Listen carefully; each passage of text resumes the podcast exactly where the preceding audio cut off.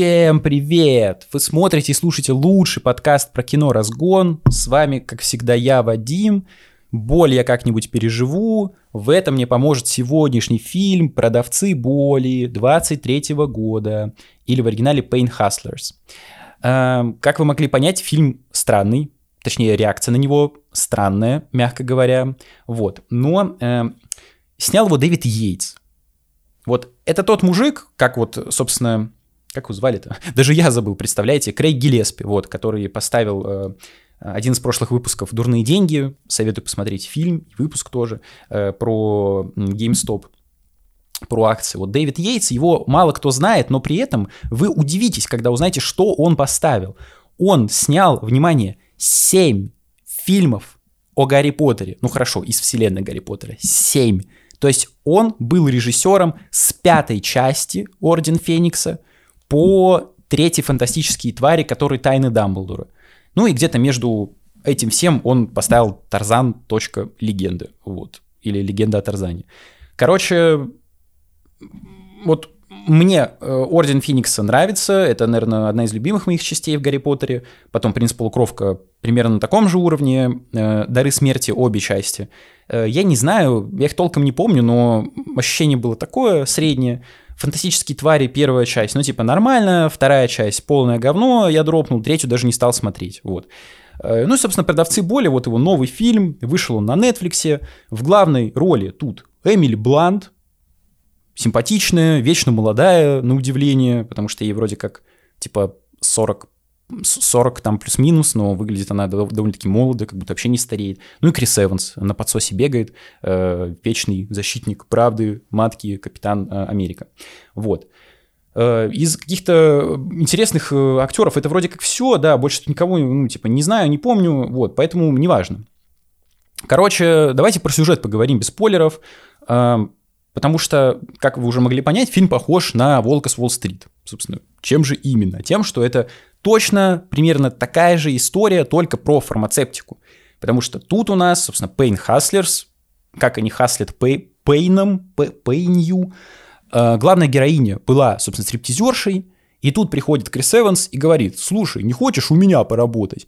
А он э, устроен в компании фармацевтики. То есть у них есть какой-то новый продукт, это обезбол, для тех, кто болен раком. Это какой-то спрей. Прикол в том, что у них доля рынка 0%. То есть никто их говно не выписывает, буквально никто из врачей. Э, она, потому что на рынке есть уже два, там вроде как два других препарата, это какая-то сосалка, леденец, от которого зубы выпадают и язвы во рту появляются, вот, и вроде как еще какой-то препарат. И, короче, вот Эмили Блант это, все, этого всего не знает, она приходит, у нее нет опыта вообще в продажах фармацевтики, и каким-то образом, как вот эта знаменитая сцена из «Волка с Уолл-стрит», где он так и натягивает э, инвесторов, ну, условных, да, э, в самом начале фильма. Вот. Она точно так же пытается как-то расхаслить себе деньги, потому что у нее есть дочь, э, она хочет ее как-то устроить в жизни, в общем, такая история. И, по сути, это такое становление компании, из зародыша, который нахер никому не нужен, до, собственно, успешной, гигауспешной корпорации, которая имеет акции на э, IPO, там на бирже, э, можно купить и тому подобное. Вот. Поэтому, наверное, без спойлеров вот так. Вот. Но при этом, при всем, фильм получился типа легким, интересным. То есть это не какой-то вот эпос, да, в стиле «Волка с Уолл-стрит», трехчасовой от Скорсезе, где куча всего происходит и где-то нужно подумать, погрустить. Нет. Тут в основном идет упор именно на такое легкое действие. Да, тут есть местами и драматические линии, все-таки э, тема типа pain это боль от именно рака, это тут тоже поднимается, потом там ну, ближе к концу происходят какие-то события типа не совсем приятные, э, есть о чем подумать, погрустить, но самое главное, фильм смотреть не скучно. Он просто одноразовый, и это неплохо. Для Netflix это вообще отлично, потому что у него выходит какой-то кал-порожняк. Вот это просто типа нормальное кино на 6, твердую. Хуже ли оно, чем «Волк с Уолл-стрит»? Да, это как ну, условно бюджетная версия «Волка с Уолл-стрит», потому что если взять какие-то отдельные аспекты, то получится, что во всем фильм проигрывает, но это не значит, что он плохой. Но об этом чуть попозже. Вот.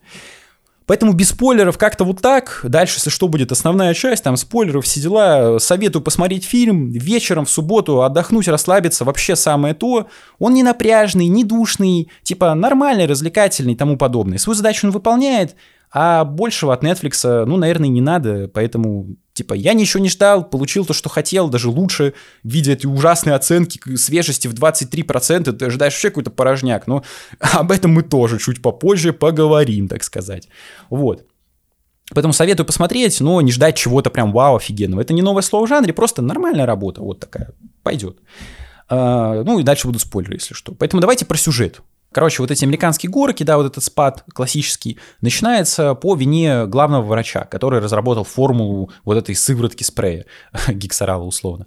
А, потому что он откровенно ёбнулся когда ему деньги в голову скружили, он, ну, все началось с того, что он заставил сотрудников ходить босиком по офису, потому что они своей обувью царапают пол, его очень до- дорого полировать. Казалось бы, у тебя миллиардная там выручка какая-то, ты жидишь там 80 тысяч баксов. Ну, типа, понятное дело.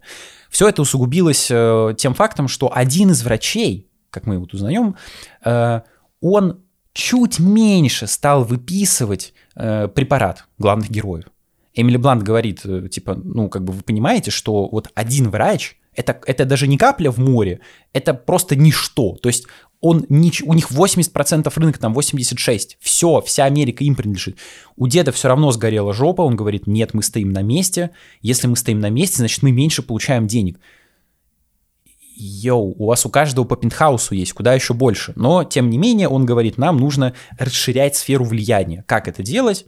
Э, он предлагает, э, точнее, даже требует, можно так сказать, э, выписывать препарат для всех людей, которые испытывают боль. То есть вот у вот этой пшикалки была, точнее, есть инструкция, где написано выписывать только тем, у кого есть рак. Все остальное незаконно. Вот как другие компании погорели, они продавали свои вещества, вот эти там сосалки, э, э, точнее, да, э, леденцы, вообще всем. У тебя болит зуб, у тебя жопа после анального секса болит, да, наплевать. Вот, на тебе леденец, соси, делай с ним что хочешь. И это было важно, чтобы до тебя не докопалась ФБР чтобы не начались всякие расследования. Вот Эмили Блант говорит, ну как бы вы понимаете, к чему это приведет? Мне наплевать, только деньги, только деньги. Тут вопрос к герою Криса Эванса, потому что он до этого в фильме был, ну типа адекватным, то есть он как бы хотел зарабатывать деньги, но все-таки в рамках какого-то приличия. И тут он тоже говорит, типа, да, что-то дед с ума начал сходить, но вот он постепенно стал поддерживать вот этого доктора и говорить, ну вообще-то да, как бы, мы стоим на месте, надо, надо. Вопрос, типа, ты не понимаешь, к чему это приведет? Понятно, что ты мать родную продашь, которая у тебя умерла, кстати, да, э, за прибыль. Ну типа, ну как бы, ну зачем? Это же лишний э, риск. И это понимает только Эмили, Эмили Блант. Она ничего с этим не делает, потому что ей нужны деньги для дочки, для операции, у нее там какая-то проблема то ли опухоль, короче, какая-то фигня в мозгу. Вот, э, операция супер дорогая. И, короче, они начинают постепенно заниматься вот этим, то есть противозаконной деятельностью. Постепенно люди начинают на этот препарат подсаживаться, потому что вот там есть, э, ну, условно такой, типа, сквозной персонаж, который все пути прошел, вот самый первый, который испытал э, вот эту пшикалку, да, и, э, он победил рак, ну, типа, там ремиссия наступила, но он все равно подсел на препарат. То есть вот этот 1% сыграл. Как мы потом узнаем, 1% это исследование было не совсем корректным, потому что оно э, приводилось на, проводилось на участниках, которые были уже в какой-то там последней стадии рака, они просто банально умирали, все. То есть э, как бы ты облегчал страдания, но типа они умирали, поэтому э, у них и привыкания не было. Вот. Это уж в самом конце говорят. Ну, короче, они стали продавать препарат всем. Следующий уровень шизы этого деда заключается в том, что э, нужно выписывать гораздо большие дозировки. То есть выписывали 100 мг минимум, стали выписывать 200. Было 300, стало x2, то есть 600 мг нужно принимать. Тут уже Эмили Блант э, ну, условно, типа, сдается, говорит, все, меня это все доебало, потому что а, ее знакомый, она жила там в каком-то сарае, и там был чел с больной рукой, там, то ли перелом, то ли что. Вот, он принимал этот препарат, и он в итоге умер, все. Эмили Блант это очень сильно задела, она грустит из-за этого, винит себя в том числе, плюс она приходила в компанию с благими целями, как такой условно, как это чел, который огонь-то людям дал. Ну, короче, мы потом еще печень выкривали. Вот, то есть, Прометей, да, типа то же самое произошло. Я не знаю, вы слышите, это ветер свистит за окном, жесть. Ну, короче, типа, произошла ситуация Прометея, потому что она хотела как бы помочь людям, да, убить боль, а в итоге люди стали умирать из-за этого, потому что препарат стал неконтролируемый. И она решила слить все это ФБР, там состоялся суд, ее посадили, всех посадили, поймали, бла-бла-бла, она отсидела, вышла на э, свободу э, спустя полтора года, вот, и начала жить спокойной жизнью, вот все, продавать там крем какой-то. По сути, вот такой фильм получился. Хороший ли это сюжет? Неплохой. А скороносный? 100% нет. История простая? Да. Легкая? Да. Интересная? Да. Вот за что плюс? Это необычный сеттинг, типа фармацевтика.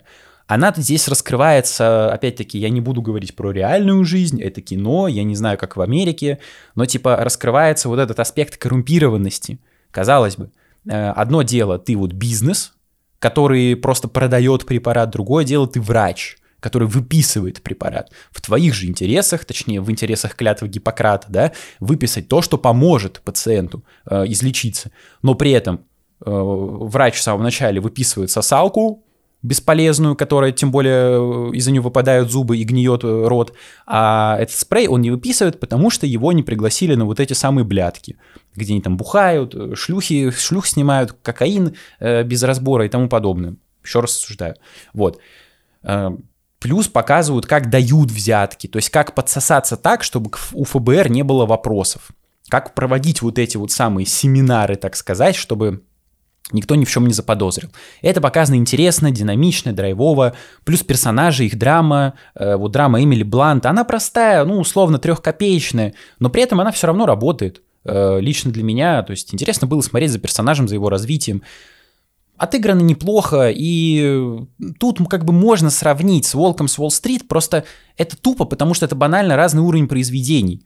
То есть это представьте, как, не знаю, вот есть какая-то короткометражка, да, а потом ее превратили в полный метр. Вот тут то же самое. Просто «Волк с Уолл-стрит», он больше по всем параметрам. Там больше режиссер в плане скилла. Э, Скорсезе, к Скорсезе я отношусь, э, типа, так, плюс-минус прохладно, но, типа, «Волк с Уолл-стрит» мне нравится. Если сравнивать, то да, типа, понятно, что скилл виден вот в э, «Волке» гораздо больше, чем здесь. Потому что Дэвид Йейтс, и уж так вроде зовут, да?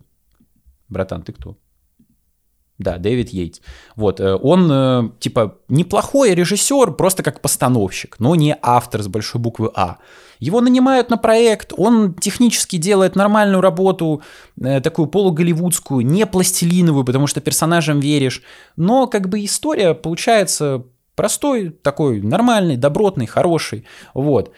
Эм, по поводу вот актеров, да, опять-таки, ну как бы Ди Каприо это Ди Каприо, Эмили Блант это все-таки Эмили Блант. Типа без негатива, без сексизма тем более уж. Просто ей, во-первых, играть тут особо нечего, потому что нет э, вот этого масштаба безумных вечеринок. Ну да, показывают какие-то сиськи в клипсах, э, показывают девок в купальниках, показывают там тусовки в клубах, но тут никто как бы карликами не кидается в, в этот в круг, как было в «Волке с Уолл-стрит», никто там, не знаю, не дрочит на Марго Робби и тому подобное, да, то есть нет такого трэша, ну, в хорошем смысле. Э, то есть э, это просто все скромнее те же яйца, только вот поменьше, так сказать. Вот. И хорошо ли это или плохо? Да я не знаю, ну нормально, просто абстрагируйтесь от фильма, да и все. Почему, не знаю, «Волк с Уолл-стрит» стал каким-то эталоном, с которым все сравнивают? У нас тут фильм на 2 часа, а тот был на 3. Ну, там вроде как на 3, короче, чуть поменьше трех, но неважно. Типа это банально как бы разные уровни фильмов. Это ж не то, что тебе сняли, типа, ремейк, допустим, «Волка с Уолл-стрит», чтобы ты брал вот так, ага, ага, ага, все, Скорсезе лучше, например. Нет, это другой, э, типа, там банально была экономика, тут упор идет не на экономику, а больше на саму историю, на персонажей, например. Хотя там тоже были персонажи, но там все-таки экономика, тут фармацевтика. Вот мне фармацевтика ближе, потому что я считать вообще не умею, типа, 2 2 это 9, очевидно. Вот, но как бы тут как будто было бы больше жизни, меньше драмы, меньше трэша, но при этом больше жизни. Вот. Поэтому я считаю, что фильм неплохой. Вот он именно что неплохой. Я не понимаю, почему люди ставят э, во главе угла, типа, надо сравнить. Вот реально, вот много рецензий, где люди пишут, что «Волк с Уолл-стрит» лучше. Хорошо, лучше, без вопросов. Я с этим даже не спорю. Но делает ли это продавцов более плохим фильмом в том, что он просто хуже «Волка с Уолл-стрит»? Да нет. Нет. Типа фильм не виноват в том, что он хуже, чем кто-то. Э, Дэвид Йейтс не говорил, мы снимаем ответ, например, как вот у нас, да, там «Защитники» — это ответ «Мстителям». Окей, тогда можно сравнить. Просто кто-то, кто-то видимо, из именитых критиков там подхватил, ну, точнее, написал, все остальные подхватили. Я не считаю нужным их сравнивать, вот, прям настолько лоб в лоб. Да, «Волк с Уолл-стрит» богаче, он, типа, в целом э, лучше сделан, типа, по, по всем параметрам, но при этом э, это тоже неплохая версия. То есть Пейн Хаслерс неплохое кино. Вот, на один вечер, я говорю, самое то. Но то, за что я могу отдельно респектнуть, и я даже, честно говоря, офигел, я это заметил уже после просмотра, когда стал прокручивать в голове, что я могу сказать по поводу фильма, да, я не нашел ни одного намека на повестку. Мне кажется, вот это может объяснить 23% свежести на томатах. Вот как мне сказал мой товарищ Антон по киногону, э, там э, свежесть выставляется за счет оценок критиков. Я на томатах не сидел, я без понятия, но вроде как так оно есть на самом деле.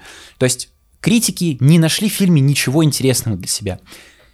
Но при этом вот это, вот именно вот Pain Hustlers, вот этому фильму, ничего не нужно из современных трендов.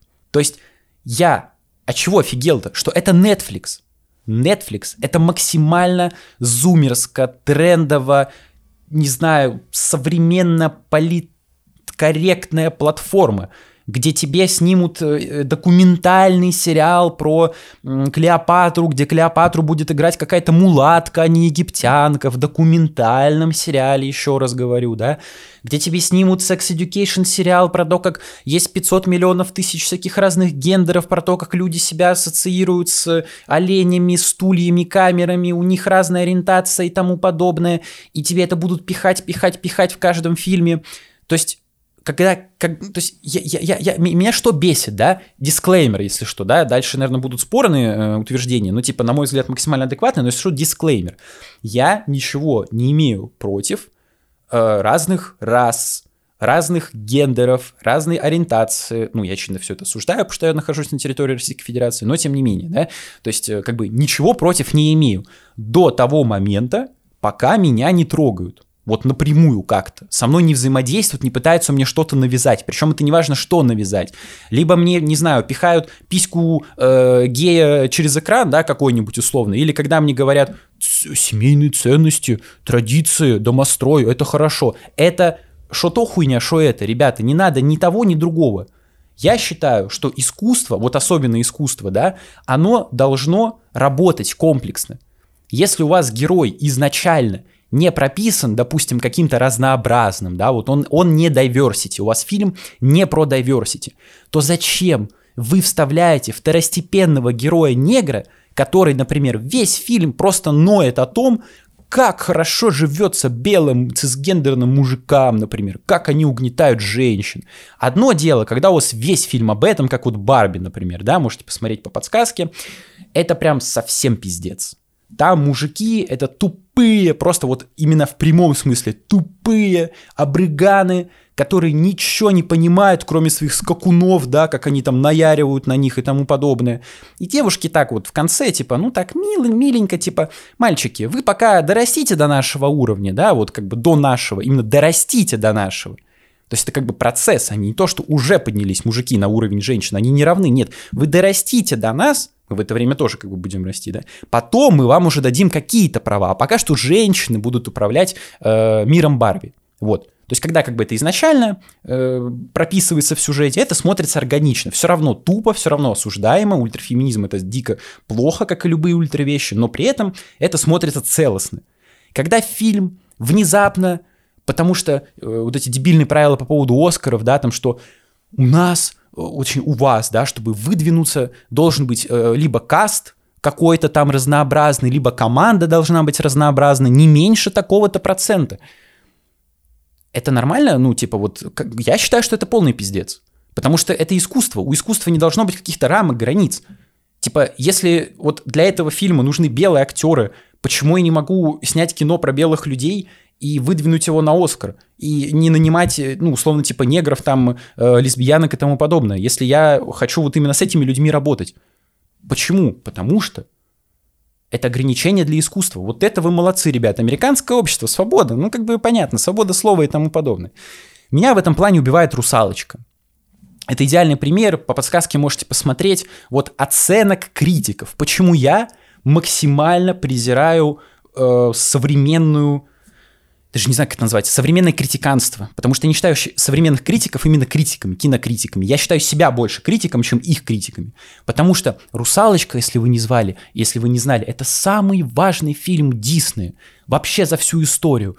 Почему? Потому что тут берется белый персонаж, русалочка Ариэль, и ее играет темнокожая актриса, афроамериканка. И знаете, ну вы, вы можете спросить, да, вот я себе задавал этот вопрос, хорошо, а каким, блядь, образом это отражается на качестве фильма, например, да, вот который я смотрю? Мне не похуй, кто ее играет. Хоть, блядь, китаянка, мне вообще поебать, мне вы, главное, фильм интересный снимите. Нет, тебе в самом-самом конце километровой рецензии про то, как это важно, про то, как очень милые э, негритянские дети сидели у телевизора, когда смотрели трейлеры, такие, мама, смотри, она черная, как и я, давай в кино сходим, спасибо Диснею, что Ариэль разнообразили, да? Вот в самом конце вот этого жоповылезательства тебе напишут одной строчкой. Фильм скучный, но это претендент, или прецедент, прецедент, да, прецедент, ну, претендент на Оскар, блядь, очевидно, прецедент, что теперь белых персонажей будут замещать черными.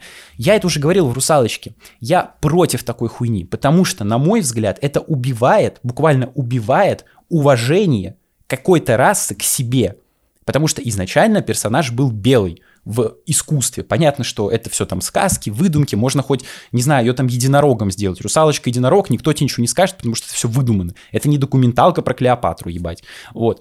Но при этом персонаж был изначально белый. У меня всегда в таких вот случаях встает один вопрос. Буквально встает, да? Почему вы не можете придумать своего оригинального, интересного, черного хорошо афроамериканского персонажа?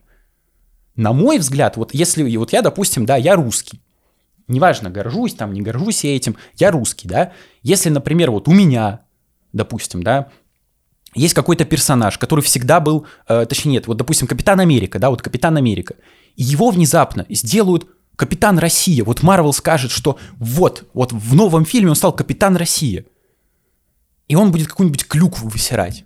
Потому что обычно так и происходит. Добавляют негров, которые э, белые, белые, плохие. Или добавляют то, что мне больше нравится в Netflix, геев, которые ходят такие манерные.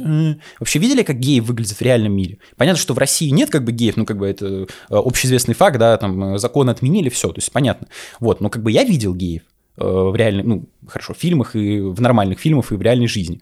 Они не ходят в каких-то шарфиках, как показывают на Netflix, том же самом, за что их хейтят, эту площадку и тому подобное, да как бы добавляют в фильм персонажа, который карикатура, что самое тупое. Зачем? Вот мне было бы, допустим, неприятно, если бы Капитан Америка стал Капитан России и стал бы, не знаю, там, ходить э, в шапке-ушанке, да, играть на балалайке, или там вместо щита балалайкой закрываться, и, не знаю, вызывать медведя из жопы, например, какой-нибудь, чтобы он дрался на его стороне. Ну, типа, зачем? Сделайте своего, ну, типа, оригинального персонажа. Вот есть, как там, Колос или Колос, который из Люди Икс, да? Ну, как, ну, окей, мне пофиг на комиксы, ну, типа, просто как пример, хорошо. Зачем эксплуатировать чужие образы? Вот э, сколько ходило слухов, вроде э, их отменили, но тем не менее, типа, Джеймс Бонд новый будет женщиной. Вы что, тупые? И вот я уверен, что если бы... Э, снимали про Джеймса Бонда женщину фильм в итоге, да, Уорнеры. Не знаю, как, конечно, повернется, вроде там уже выбрали мужика белого, слава богу, но тем не менее, да, вот если бы именно Джеймс Бонд стал женщиной, не какой-то новый персонаж 008, например, да, вот именно оригинальный, э, точнее, тот самый, да, я вас уверяю, заголовок был бы примерно такой. Деконструкция э, мускулинного образа или деконструкция классической мускулинности. Потому что за что обвиняют старые фильмы с, как его зовут-то, господи, с Шоном Коннери, да, э, про Джеймса Бонда, потому что там Джеймс Бонд такой гигачат, который видит красотку, говорит, иди сюда, сучка, и девушка ничего не может с ним сделать, она влюблена в него, и все девушки вокруг него, они так легко достаются, а он их не уважает, все девушки в беде, бедные, беззащитные и тому подобное. Какой Голливуд был плохой, конечно, дикие времена, ё-моё. Но а, а, почему не создать типа другого персонажа? Просто женского, такого же интересного. Потому что это сложнее. И вот в Pain Hustlers нет никакой лишней хуйни. «Русалочка», я, я просто не знаю, это такая больная тема, потому что сам фильм просто лютая дичь. Просто такого дерьма вы никогда в своей жизни не видели, серьезно. Вот хуже этого, ну, ну, ну, типа, есть фильмы хуже этого, но, но это прям нужно очень сильно постараться, потому что он настолько унылый, он настолько неправильный. Э, вот я говорю, советую посмотреть все-таки выпуск, да, там я, типа, нормальную базу раздал, вот. Но тут этого и в помине нет в Pain Hustlers. Это просто отличный фильм, хороший, крепкий, развлекательный, что самое главное, увлекательный, без какой-то фигни от Netflix. Я просто в шоке был. Я реально... Вот поверьте, тут есть негры, но они не орут о том, что их унижают. Э, это будет в «Белом лотосе». Вот, кстати, советую подписаться, чтобы не пропустить выпуск про сериал, про два сезона. Там в первом сезоне вообще такую базу девка выдала. Вот попозже об этом поговорим э, в среду должен выйти ролик, вот, так что подписывайтесь, чтобы не, не потерять. Там, там прям, там, там мы пройдемся э, по полной программе по этому сериалу, вот. Тут этого нет, и это просто отлично. Я не против негров в кино, я не против разнообразия в кино, но это все должно быть адекватно прописано, не добавлено в последний момент на постпродакшне, на пересъемках, потому что Блять, извините, у нас нет э, какой, каких-то квот, нам не хватает. Как люди в ТикТоке-то будут наш сериал смотреть? Они только об этом будут говорить, что посмотрите, у нас нет каких-то там э, гендеров и тому подобное. Нет, это просто классный фильм. И что мы видим от критиков? Скучный, унылый, еще что-то. Я вас уверяю, будь, хотя, казалось бы, да, все-таки главная героиня сильно независимая Эмили Блант. Просто она тут не бегает и не орет о том, что она сильно независима. Она не орет, как ее тупые спермобаки унижают. Нет, это все показано на экране, но она не говорит это. Она просто это показывает, она просто берет и делает. Она не говорит, как мне тяжело дается, дочка, я все ради тебя делаю, меня мужик бросил, меня там все избивали, меня насиловал отец, и вот я, я, я, я, я сама такая сильная. Нет, это все показано. Но это именно что показано. Искусство должно быть именно таким. Тебе не должен тот Филлипс приходить через экран и показывать, что Хоакин Феникс все выдумал э, в самом конце. У него не было никаких отношений, он просто ебаный псих. Нет, этого не надо делать, это надо все показать, иначе ты бездарный режиссер. Вот Дэвид Йейтс, ну, в этом плане, типа, хорошо справился. Ты чувствуешь силу, как от Сигурни Вивер в «Чужом». Просто сильный женский персонаж, это, это замечательно.